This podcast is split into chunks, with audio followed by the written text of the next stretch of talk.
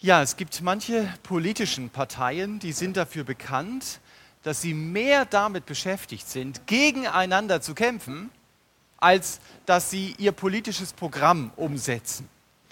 Und ich habe mir sagen lassen, auch in vielen Firmen ist es so, dass Positionskämpfe zum Alltagsgeschäft gehören. So sehr, dass man gar nicht mehr zum eigentlichen Geschäft kommt, was diese Firma eigentlich verfolgt. Und man könnte wahrscheinlich noch viele andere Bereiche aufzählen, in denen es Streit gibt. Und ähm, was? Doch, man hört es gut.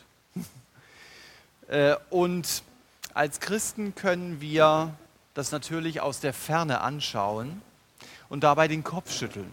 So nach dem Motto, schau dir an, wie man sich in der Welt bekämpft. Zum Glück ist es bei uns ganz anders. Doch gerade evangelikale Gemeinden, besonders aus dem konservativen Bereich, haben ja nicht zu Unrecht den Ruf, dass sie zunächst sehr schnell wachsen, Menschen kommen dazu und dann kommt der große Knall und die Gemeinde fällt zusammen wie so ein Kartenhaus.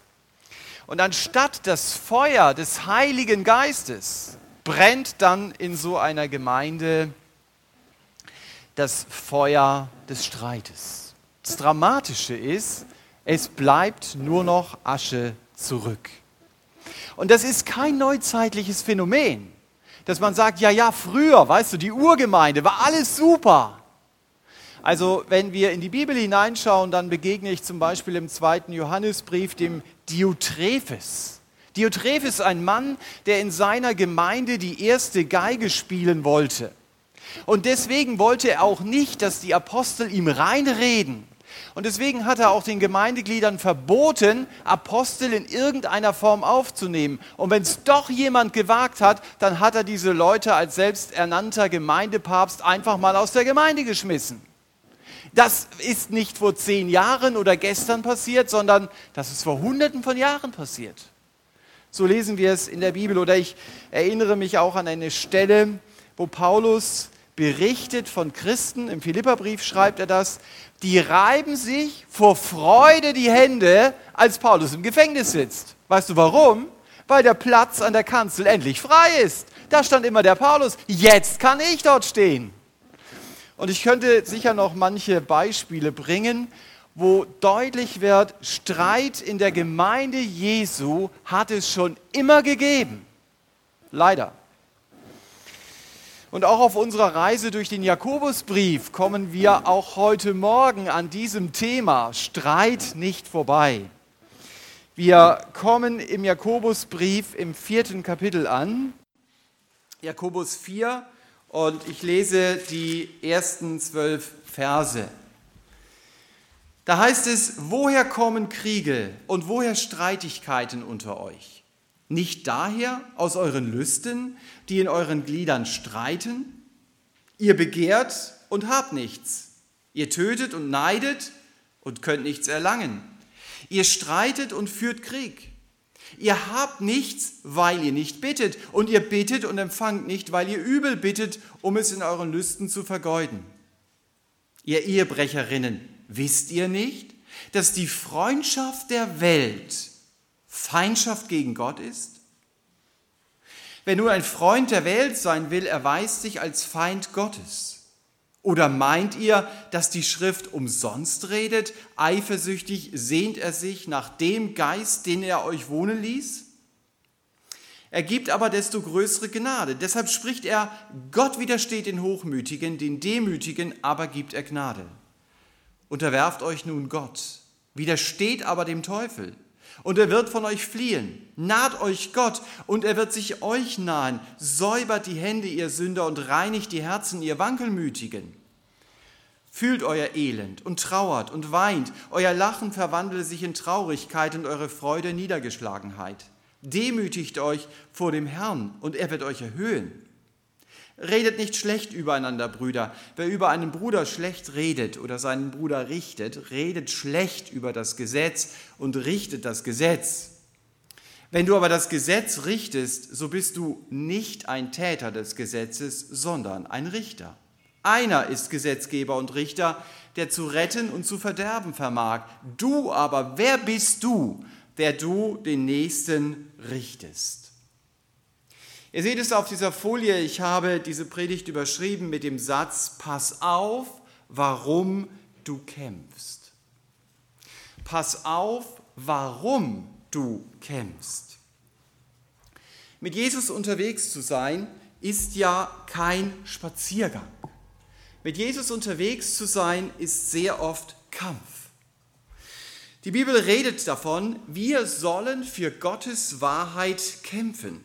Und sie redet nicht nur davon, sondern sie zeigt uns auch die Ausrüstung, die Gott uns zur Verfügung stellt damit wir für ihn kämpfen können, damit wir, so sagt die Bibel immer wieder, den Kampf des Glaubens bestreiten können. Paulus beschreibt sein Leben rückblickend, als er auf seinem Sterbebett liegt, dass er sagt, ich habe den guten Kampf gekämpft. Wo du denkst, aber Paulus, war da nicht noch ein bisschen Freude oder so?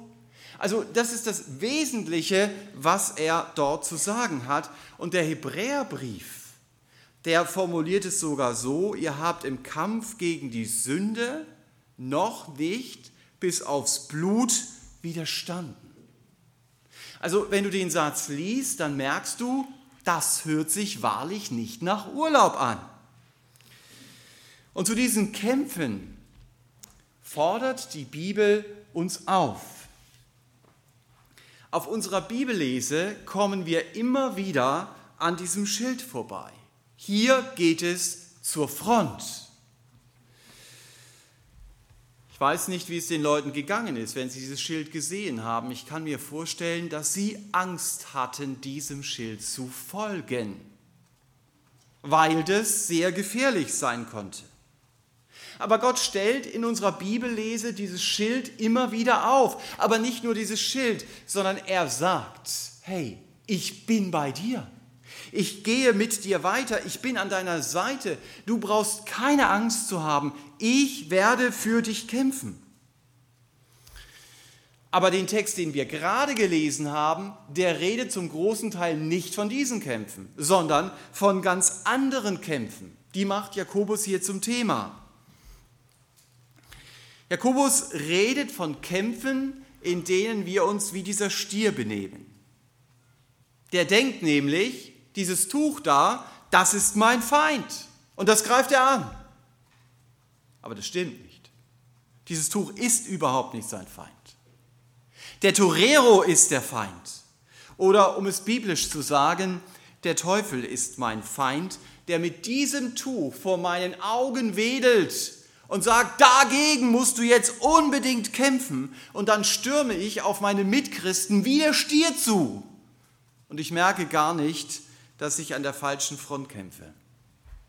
Und von diesen Scheingefechten, von diesen falschen Fronten redet Jakobus hier vor allen Dingen.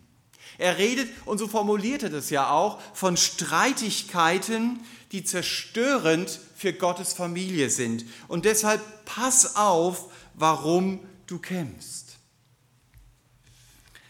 In den ersten drei Versen, die wir lesen, und in den letzten beiden Versen geht es um den Krieg der Worte und sogar um mehr.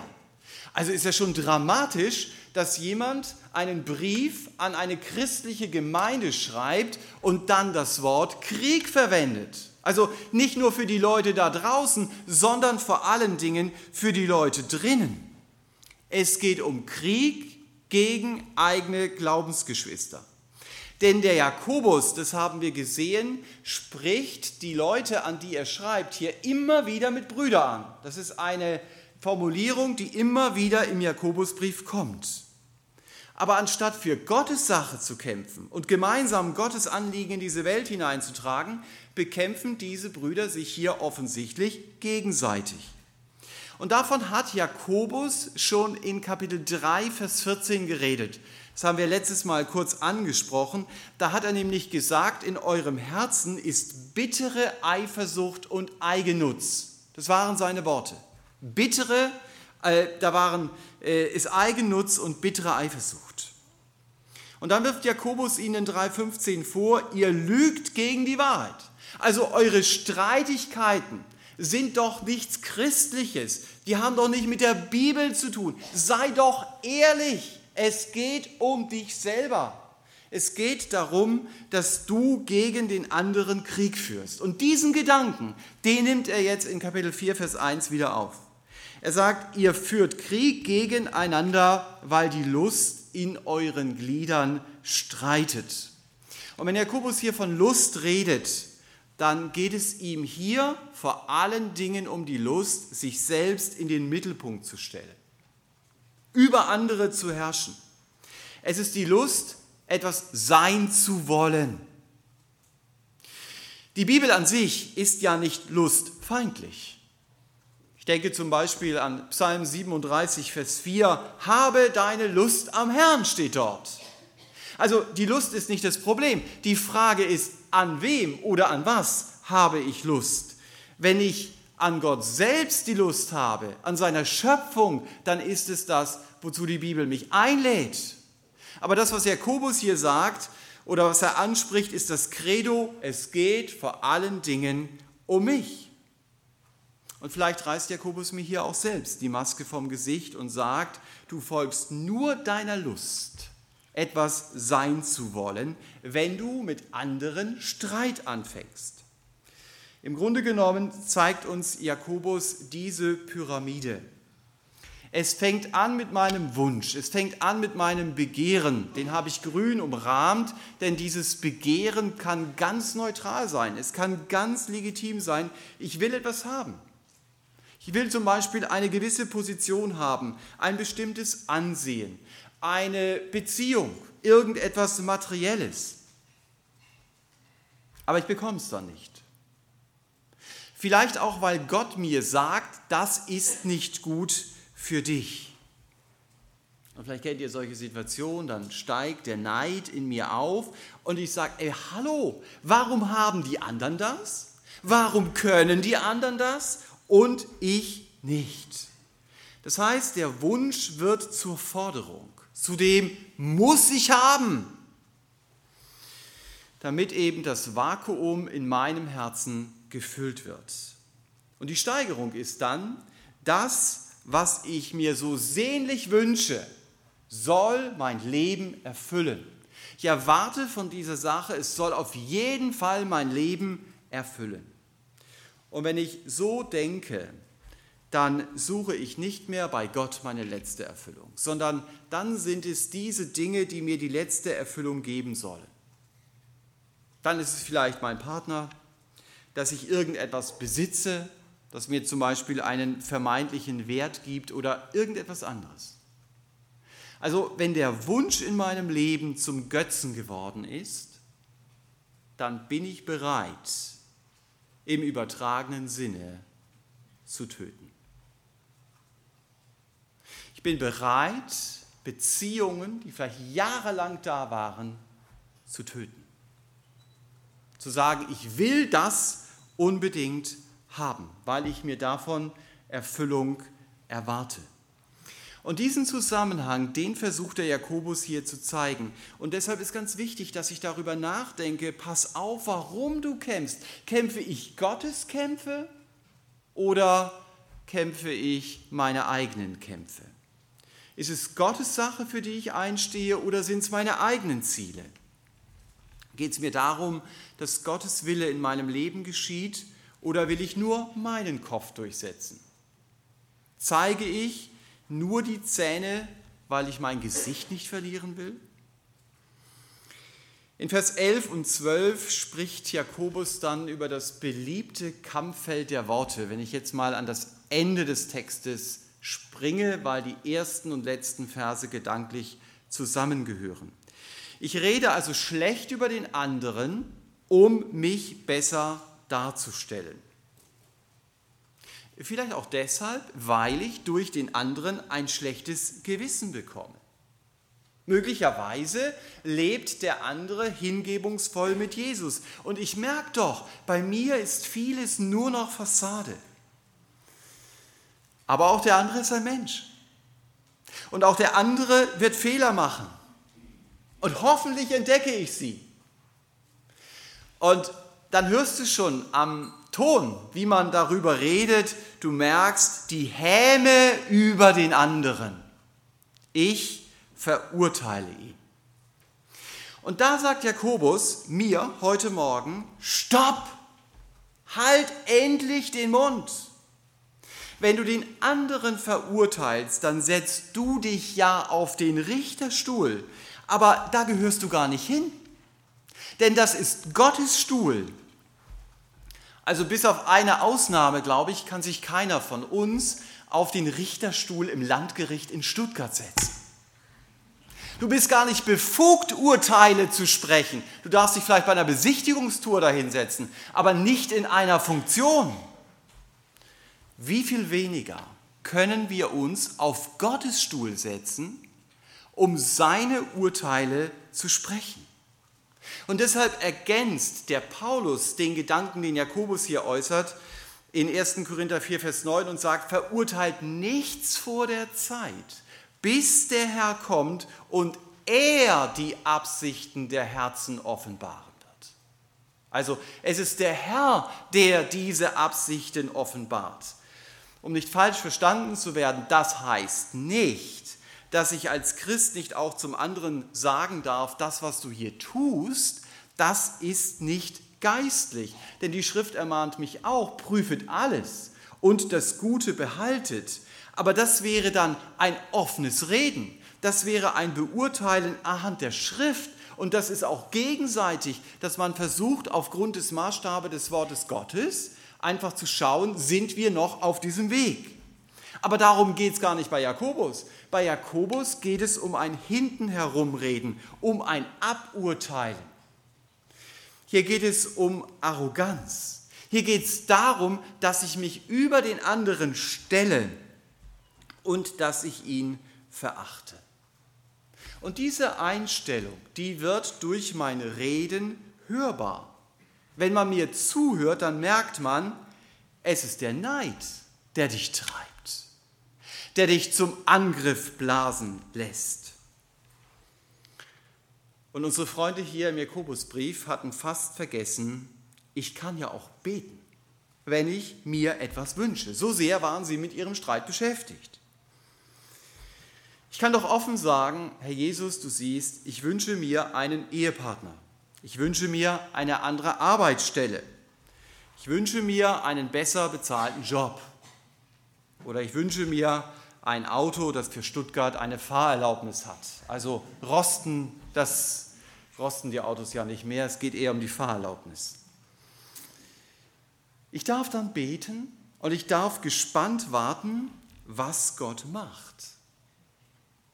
Aber ich schreibe Gott doch nicht vor, was er tut. Ich unterschreibe meinen Gebetsantrag blanko und ich sage damit, Herr, auch wenn deine Antwort gar nicht meinem Wunsch eigentlich entspricht, will ich damit einverstanden sein. Ich will es annehmen, auch wenn es mir schwerfällt. Aber wenn ich bete, dann schließt das ein, dass ich Bitte sage. Und wenn ich Bitte sage, dann hat es immer etwas von meiner eigenen Unfähigkeit. Und ich glaube, das ist das, was uns manchmal schwerfällt weil wir sehr oft die Macher sein wollen. Wir wollen nicht abhängig sein. Also ich habe es schon ausprobiert, von wurde das Schwabenland erwähnt, wenn man irgendjemandem etwas Gutes tut, dann kriegt man sofort irgendeine kleine Anerkennung oder ein Geschenk. Es ist gar nicht auszuhalten, es nicht zu geben. Dann bin ich nicht mehr in deiner Schuld. Die Freunde hier in der Gemeinde, an die Jakobus schreibt, einige von denen haben sogar gebetet. Das muss man ihnen zugestehen. Aber, so sagt Jakobus es auch, sie haben nichts bekommen. Sie haben nichts bekommen, weil sie von Gott Dinge erbeten haben, die sie nur für sich gebrauchen wollten. Also hinter ihrem Gebet stand der blanke Egoismus. Gott sollte für diese Christen ein Erfüllungsgehilfe ihrer Lustbefriedigung sein. Nach dem Motto, Gott, wenn du es gut mit mir meinst, dann kannst du schenken, dass bei diesem Preisausschreiben diese 14-tägige Amerikareise mir zufällt. Oder dann kannst du schenken, dass der anstrengende Arbeitskollege sich bald ins Krankenhaus und dann möglichst nahtlos in die Rente abmeldet. Oder dann kannst du es geben, dass ich gute Noten habe, jede Prüfung bestehe und auch noch ins Freibad kann. Ich darf Gott alle diese Wünsche sagen, aber dabei sollte ich es nicht vergessen. Gott meint es gut mit mir, ob er mir diesen Wunsch erfüllt oder nicht. Sollten wir nie vergessen. Jesus ist für meine Schuld verblutet und damit hat er bewiesen, Gott meint es gut mit mir. Er hat mir den Zugang zum Himmel erkämpft. Mehr konnte Gott nicht tun. Mir hilft es manchmal bei manchen Wünschen schon mal in die Zukunft zu denken. Ins Jahr 3019 gibt es noch nicht mal Termine dafür. Äh, aber da mal drüber nachzudenken, wie würde das wohl sein, wenn du vom Jahr 3019 zurückschaust auf das Jahr 2019? Wie wichtig sind dann wohl die Wünsche, die du heute hast? Für mich sind sie natürlich wichtig. Aber ich glaube, dass gerade von dieser Perspektive manches in meinem Leben gar nicht mehr so wichtig ist und dass das wichtig bleibt, was Gott in meinem Leben tut. Und deshalb lass dich nicht wie der Stier in der Arena antreiben, um deinen Egoismus durchzusetzen und gegen andere Christen Krieg zu führen. Pass auf, warum du kämpfst. Das ist die Überschrift. Ab Vers 4 wird es ja ganz dramatisch hier. Jakobus sagt, in deinem Kleinkrieg gegen andere Christen brichst du den Bund, den Gott mit dir gemacht hat. Und damit wirst du zu einem Ehebrecher oder zu einer Ehebrecherin. Ich konnte nicht herausfinden, warum er hier die weibliche Form verwendet und gar nicht die männliche, weil das völlig untypisch ist für die Bibel. Ähm, ihr könnt ja da nochmal ein Wortstudium machen. Ich sehe aber auch den Schwerpunkt dieses Textes auf der Einstellung, es geht zunächst mal um mich. Es geht nicht um Jesus. Und das ist genau die Haltung unserer Gesellschaft. Es gibt jemanden, der hat den Satz geprägt, der Heide dreht sich vor allen Dingen um sich selbst. Das stimmt. Er lässt sich von seinen Gefühlen, er lässt sich von seinen Lüsten steuern. Aber dass Christen, wie wir es hier im Jakobusbrief sehen, genau so handeln, das ist traurig. Und das ist auch der Grund dafür, warum sie immer wieder zusammenstoßen. Jakobus kommt jetzt auf die Ursache zu sprechen. Er sagt, sag mal, warum gibt es denn so vielen elenden Streit unter euch? Oder machen wir es allgemeiner, warum gibt es so viel Streit unter Christen? Jakobus sagt es ja ohne Umschweife, weil wir uns von unserem Hochmut bestimmen lassen weil wir uns von unserer Arroganz bestimmen lassen, weil wir genauso wie die Jünger fragen, wer ist denn jetzt der Größte unter uns? Und da ging es nicht um die Körpergröße, sondern da ging es darum, wer ist toller, wer ist besser als der andere. Die Bibel sagt es ganz klar, Sprüche 8, Vers 13, Gott hasst Hochmut. Das muss ich mir nochmal bewusst machen. Sprüche 8, 13, Gott hasst Hochmut. Wenn ich diese hochmütige Haltung in meinem Herzen fördere, dann bin ich, wie Jakobus es hier sagt, Freund der Welt. Super, willkommen in unserem Lager. Aber ich bin ein Feind Gottes. Und hier geht es dann wirklich um etwas, was ich lernen soll. Um einen Kampf, den ich führen soll. Und das ist der Kampf um die Demut. Das ist der Kampf, den Gott will. Und das ist jetzt wirklich eine Bombe, die Jakobus hier platzen lässt.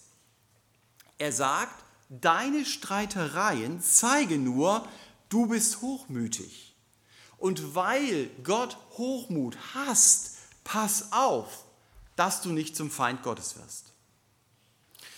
Und diesen Gedanken unterstreicht Jakobus dann in Vers 5 mit einem allgemeinen Schriftbeleg. Der heißt, eifersüchtig sehnt er sich nach dem Geist, den er in uns wohnen ließ.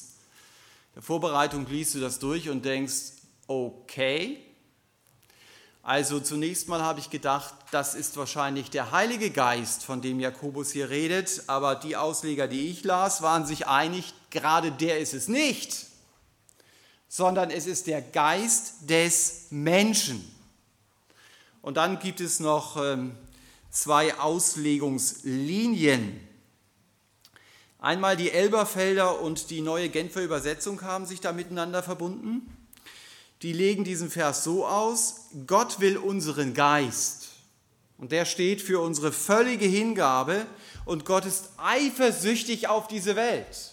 Er will uns ganz. Er will uns nicht mit dieser Welt teilen und damit das Wirklichkeit wird, dass wir ohne Kompromisse in unserem Geist Jesus nachfolgen können. Deswegen hat Gott uns seine Gnade geschenkt. Das ist die erste Auslegungslinie. Das wäre dann typisch Gott. Er gibt uns nicht, er fordert nicht nur etwas, sondern er gibt es uns auch.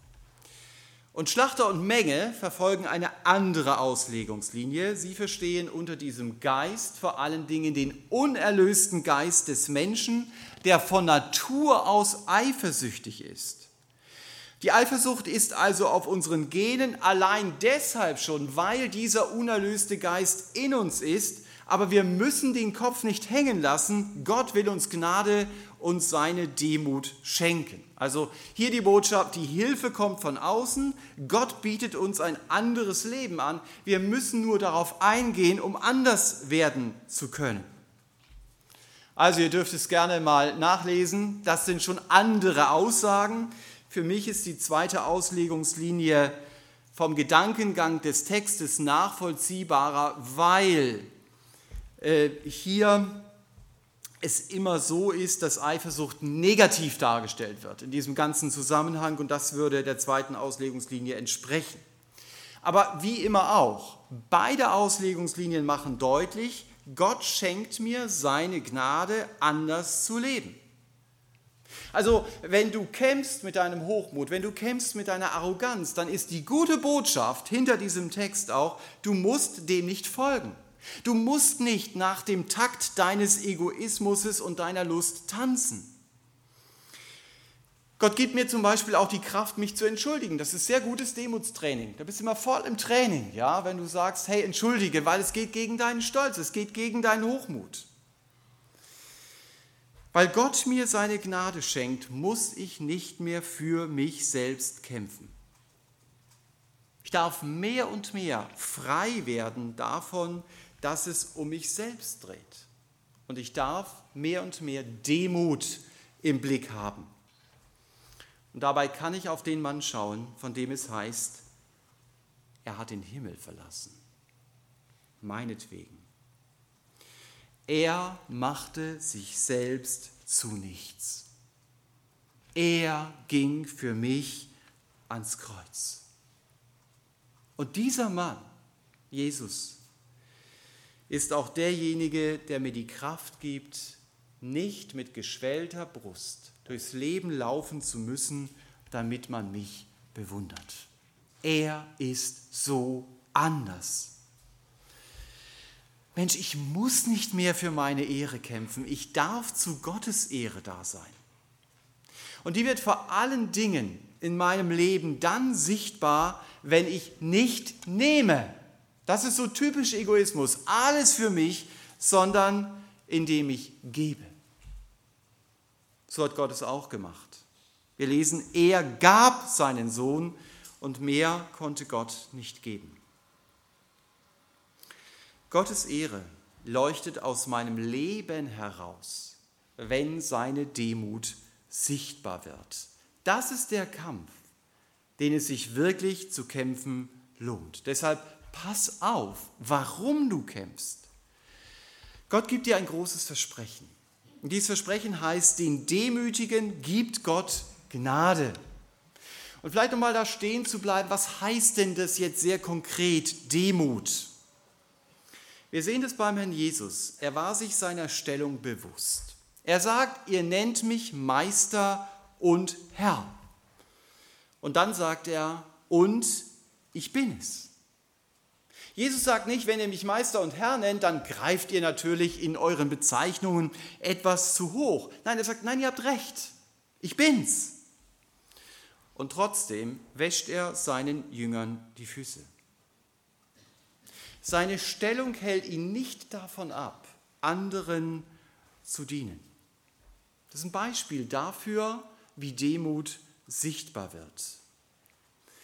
Wenn Gott uns Gaben gegeben hat, mit denen wir ihm dienen können, dann dürfen wir sie auch dankbar annehmen und dann können wir sie auch einsetzen. Und dann kann ich auch sagen, ja, Gott hat mich hier begabt, zum Beispiel gut singen zu können, reden zu können oder ein sehr praktisches Verständnis von Dingen zu haben oder gut auf Leute zugehen zu können. Aber auch wenn Gott mich begabt hat, dann bin ich doch nicht mehr wert als der andere. Das ist so oft meine Denke.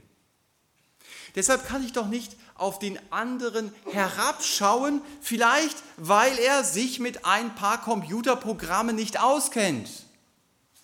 Sei ganz getrost, in zehn Jahren kennt die Computerprogramme keiner mehr. Aber auf der anderen Seite, das habe ich gar nicht im Blick, habe ich vielleicht von Kochen gar keine Ahnung. Ich würde die ganze Zeit wie die Katze von der Dosennahrung leben. Ein Glück, dass der andere kochen kann. Das ist viel wichtiger. Auch wenn er keine Ahnung von manchen Computerprogrammen hat. Ein Glück, dass es den anderen gibt. Und anstatt darauf zu schauen, was der andere alles nicht kann, sollte ich mich besser fragen, was kann ich von dem anderen lernen? Das sind Fragen, die helfen mir, wirklich weiterzukommen. Das sind Fragen, die helfen mir, auf dem Weg der Demut auch weiterzukommen. Demut heißt also, ich nehme die Gaben, die Gott mir gegeben hat, dankbar an und ich setze sie für ihn ein. Aber ich habe immer wieder die Grundhaltung, ich habe nichts, was ich nicht von Gott empfangen habe. Und ich kann mich auch nicht brüsten, dass ich es habe, was andere nicht haben. Das ist so die freie Übersetzung von 1. Korinther 4, Vers 7. Jakobus spricht hier vom Hochmut. Hochmut ist kein Kavaliersdelikt. Boah, hier geht es richtig zur Sache. Er sagt, Hochmut ist ein Wesenszug des Teufels. Und diesen Wesenszug möchte der Teufel gerne in meinem Leben sichtbar machen. Und deswegen schreibt Jakobus hier auch, widersteht dem Teufel. Lass dir von dem Teufel deine hochmütige Gesinnung nicht füttern. Auch das ist ein Kampf, den ich kämpfen soll. Darum pass auf, wofür du kämpfst.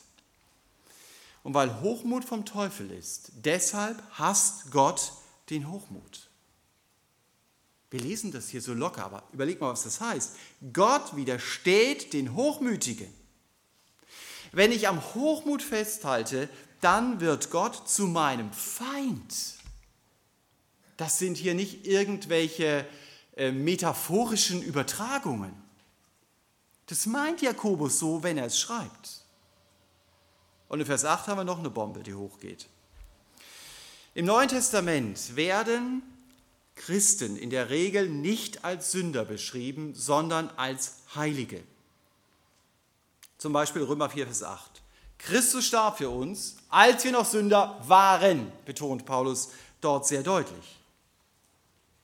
Aber hier in Jakobus 4, Vers 8 heißt es, säubert die Hände, ihr Heiligen. Steht dort nicht. Säubert die Hände, ihr Sünder. Und vom ganzen Zusammenhang her spricht Jakobus immer wieder die gleichen Leute als Brüder an. Und er sagt hier also, ihr seid Sünder. Und damit kann Jakobus keinen gottlosen Zustand meinen, er meint aber Christen, die in ihrem Denken nicht anders sind als die gottlose Welt. Sie sind genauso hochmütig. Sie leben genau den gleichen Lebensstil wie die Leute, die ohne Jesus unterwegs sind. Und Gott hasst das so sehr, dass er den Jakobus hier das Wort Sünder in diesem Brief schreiben lässt. Einige Ausleger gehen sogar so weit, dass sie sagen, wenn diese Leute hier über ihre hochmütige Einstellung keine Buße tun, wie Jakobus es hier mit Nachdruck sagt, dann kann man nicht davon zwangsläufig ausgehen, dass man sie im Himmel sieht. Diese Kommentare kann man auch lesen. Aber wichtig bei diesem Text ist, dass Gott hier einlädt, jeden hochmütigen Christen einlädt, umzukehren. Ich soll als Christ begreifen, wie schlimm Hochmut ist. Und offensichtlich waren die Christen, an die der Jakobus hier schreibt, sehr oberflächlich unterwegs. Denn es geht hier um Lachen und Freude. Und in Klammer, das gönnt uns Gott von ganzem Herzen, dass wir lachen können, dass wir Freude haben. Aber es scheint hier so zu sein, dass das ein Lachen und eine Freude aus ihrer arroganten Haltung heraus war und ein Lachen und eine Freude, mit der sie diese Haltung einfach zur Seite weggeschoben haben. Und deshalb sagt Jakobus in Vers 7, unterwerfe dich Gott. Parallel lesen wir in Vers 10, demütigt euch vor dem Herrn. Das heißt, erkenne an, Gott hat die Herrschaft, nicht du. Und die Gaben, die Gott mir gegeben hat, die sind dazu da, um Gott zu dienen und nicht mir selbst. Das, was du hast, das hast du von Gott. Es ist nicht das Ergebnis deiner Leistung. Es ist Gottes Gnade, über die du dich freuen kannst. Aber stolz sein, kannst du nicht. Es gibt einen, auf den du stolz sein kannst, und das ist auf deinen Gott. Wer sich rühmt, der rühme sich des Herrn. Das ist die Aufforderung, die die Bibel mir gibt. Also sei stolz auf deinen Gott. Freu dich über deinen Gott. Dieser Gott will dein Zentrum sein. Er will deine Erfüllung sein. Denn so wie Gott Hochmut hasst, so sehr liebt er auch die Demut. Jesaja 66 verrät uns, ein demütiger Geist gefällt Gott. Gott wohnt bei denen, die ein zerschlagenes Herz haben, also ein demütiges Herz. Aus deren Leben leuchtet die Größe Gottes. Am hellsten war der Scheinwerfer der Demut im Leben des Herrn Jesus. Und deswegen kann er auch sagen, lernt von mir, was soll ich lernen? Ich bin sanftmütig und von Herzen demütig. Wenn ich Demut lernen will, dann muss ich den Herrn Jesus anschauen. Und dann darf ich es zu einem Gebetsanliegen machen, Herr, mach mich demütig. Denn ich weiß, das gefällt dir. Auch wenn dieser Wert Demut auf dieser Welt nicht zählt. Das ist eine Worthülse. Nach der letzten Wahl hat jemand das häufiger gebraucht. Wir müssen demütig sein. Die Frage ist, wie setzt man das dann ein? Aber das Gebet um Demut ist ein gefährliches Gebet. Wenn Gott dich beim Wort nimmt, dann kann es sein, du bist plötzlich von einer Menge arroganter und hochmütiger Gestalten umgeben. Das kann einen dann wirklich aufregen. Aber Gott will mir helfen, mich nicht von meiner Streitlust bestimmen zu lassen und meinen egoistischen Motiven zu folgen. Deshalb pass auf, warum du kämpfst. Der Kampf gegen deinen Hochmut ist ein Kampf, in dem Gott dir beisteht, wo er dir helfen will. Auch wenn der Kampf nicht leicht ist. Gerade hier sollst du Gottes Sieg erleben. Gottes Herz schlägt höher, wenn er sieht, ey, in deinem Leben siegt die Demut. Denn Demut, und das ist jetzt das letzte Thema, das Jakobus anspricht, ist das Tor, durch das du Gottes Gnade bekommst. So steht es hier ja, den Demütigen gibt Gott seine Gnade. Also mit anderen Worten, denen, die ihre Autonomie und ihre Selbstsicherheit aufgeben und die es als Glück ansehen, von Gott abhängig zu sein, denen hat Gott seine Gegenwart und denen hat Gott auch seine Kraft versprochen. Und deswegen ist es logisch, dass Demut der Weg ist, auf den wir Gott nahen können. Weißt du, was passiert? Vers 8 verrät es dir, Gott wird sich dann auch uns nahen. Also wer sein Denken vom Wort Gottes prägen lässt, mit Gott im Gespräch bleibt, der merkt, das Denken dieser Welt kann mich gar nicht mehr so bestimmen. Dann werden Gottes Gedanken mich mehr beschäftigen als der Brexit, das Theater im Londoner Parlament, der Klimawandel oder irgendwelche anderen politischen Themen, die mein Hirn füllen sollen. Und ein erster Schritt, um Gott zu nahen, kann zum Beispiel sein, mich mit Zeitfressern in meinem Leben zu beschäftigen. Mal angefangen von Netflix über Computerspiele bis zu irgendwelchen Romanen, die mir sowieso nichts bringen. Wenn ich nur einen Teil dieser vergeudeten Zeit dazu verwende, mich mit Gott zu beschäftigen, dann kann das enorme Auswirkungen auf mein Leben haben. Und dann habe ich Zeit, bewusst Gottes Nähe zu suchen.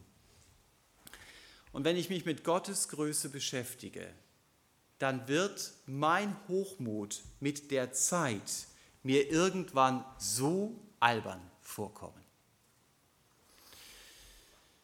Und ich werde immer wieder erleben, Gott schenkt mir seine Gnade, um ihn zu bestaunen, um stolz auf ihn zu sein, um stolz darauf zu sein, dass dieser Gott, so sagt es mal der Hebräerbrief, sich nicht schämt, dass ich sein Kind heiße. Wow, dass er zu mir steht, dass er sagt, ja, du gehörst zu mir. Also pass auf, warum du kämpfst. Kämpf nicht für dich selbst. Du musst nicht wie der alte Streithammel unterwegs sein, um deinen Hochmut zu befriedigen. Kämpfe lieber dafür, dass Gottes Demut in deinem Leben seinen Glanz gibt. Und dazu darfst du Gottes Gnade in Anspruch nehmen. Und dieser Kampf lohnt sich weil du mit der Demut Gott groß machst und dann, das siehst du in Vers 10, auch noch das Versprechen hast, Gott wird dich erhöhen. Gottes Medaillen gibt es nicht für die Stolzen, sondern für die Demütigen. Lebe mit Gottes Kraft so, dass du eine dieser Medaillen bekommst und dass Gott dich damit erhöht. Amen.